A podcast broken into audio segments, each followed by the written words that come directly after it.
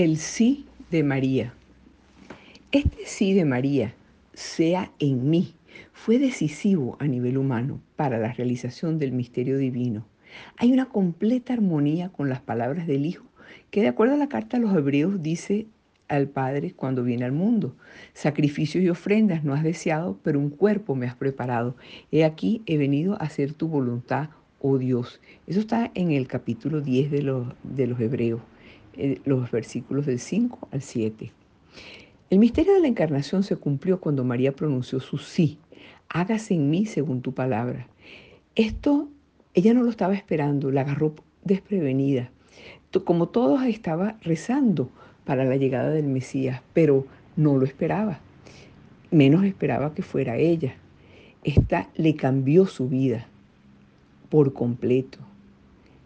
Esto hizo posible también, en la medida en que dependía de ella, la concesión del deseo de su hijo. En la Anunciación el ángel se refirió a María como llena de gracia. La iglesia conecta este saludo con su comprensión de que por la gracia María fue preservada de todo pecado desde el momento de su concepción, incluso del pecado original. Este es el dogma católico de la Inmaculada Concepción. Hay muchas razones que pueden ayudarnos a dar sentido a la Inmaculada Concepción y entenderla como un desarrollo necesario del dogma de la encarnación. Los dos van unidos. Si crees en la encarnación, tienes que creer que la Virgen fue siempre inmaculada. ¿Y por qué? Porque esta primera razón se remonta al papel de María como la nueva Eva. Eva, por supuesto, fue creada sin pecado original y ella hizo una elección. Ella desobedeció mientras estaba en estado de gracia original. Y su elección fue totalmente libre. A diferencia de Eva, María también necesitaba tomar una decisión libre. Su sí necesitaba ser totalmente libre. Su libertad del pecado lo hizo posible. En segundo lugar, la escritura testifica que nada inmundo o profano puede tocar a Dios. Entonces fíjense, vamos a considerar lo que dice en el libro del Levítico, también en el capítulo 10, que es la historia de Nadab y Abiú.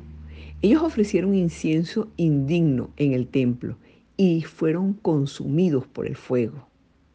Hay que observar también la atención al detalle en el que se construyó el tabernáculo. Eso está en el libro del Éxodo 35 y todas las leyes que regían la actividad del tabernáculo.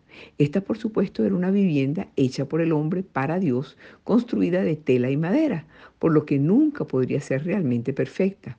María, sin embargo, fue la morada que Dios se hizo para sí mismo, y Dios puede hacer algo perfecto. María es la creación más perfecta de Dios porque fue creada para ser la morada y la madre de Dios. Esto va a plantear un tercer punto. En los diez mandamientos Dios ordenó a los hombres que honraran a su padre y a su madre. Los diez mandamientos no son arbitrarios, son parte de las reglas de Dios para vivir una vida justa y una vida que le agrada. Jesucristo era Dios, pero también era un hombre perfectamente justo. ¿Cuánto más podría haber honrado Jesús a su propia madre que preservándola de todos los defectos? Dios creó y mantiene a su madre en perfecta comunión con Él como la mujer perfecta, porque es el Hijo perfecto que honra perfectamente a su madre. María es la madre de Jesús y como la iglesia es el cuerpo de Cristo compuesto por sus hermanos y hermanas adoptivas. A los padres de la iglesia les gustaba explorar la relación entre Eva, madre de todos los vivos, y la nueva Eva, María, la madre de Dios. Donde Eva agarró y perdió, María se rindió y recibió. Donde Eva dijo que no al seductor, María dijo que sí.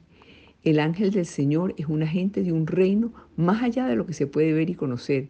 Y se aparece a la doncella de Nazaret y la saluda diciéndole, salve llena de gracia.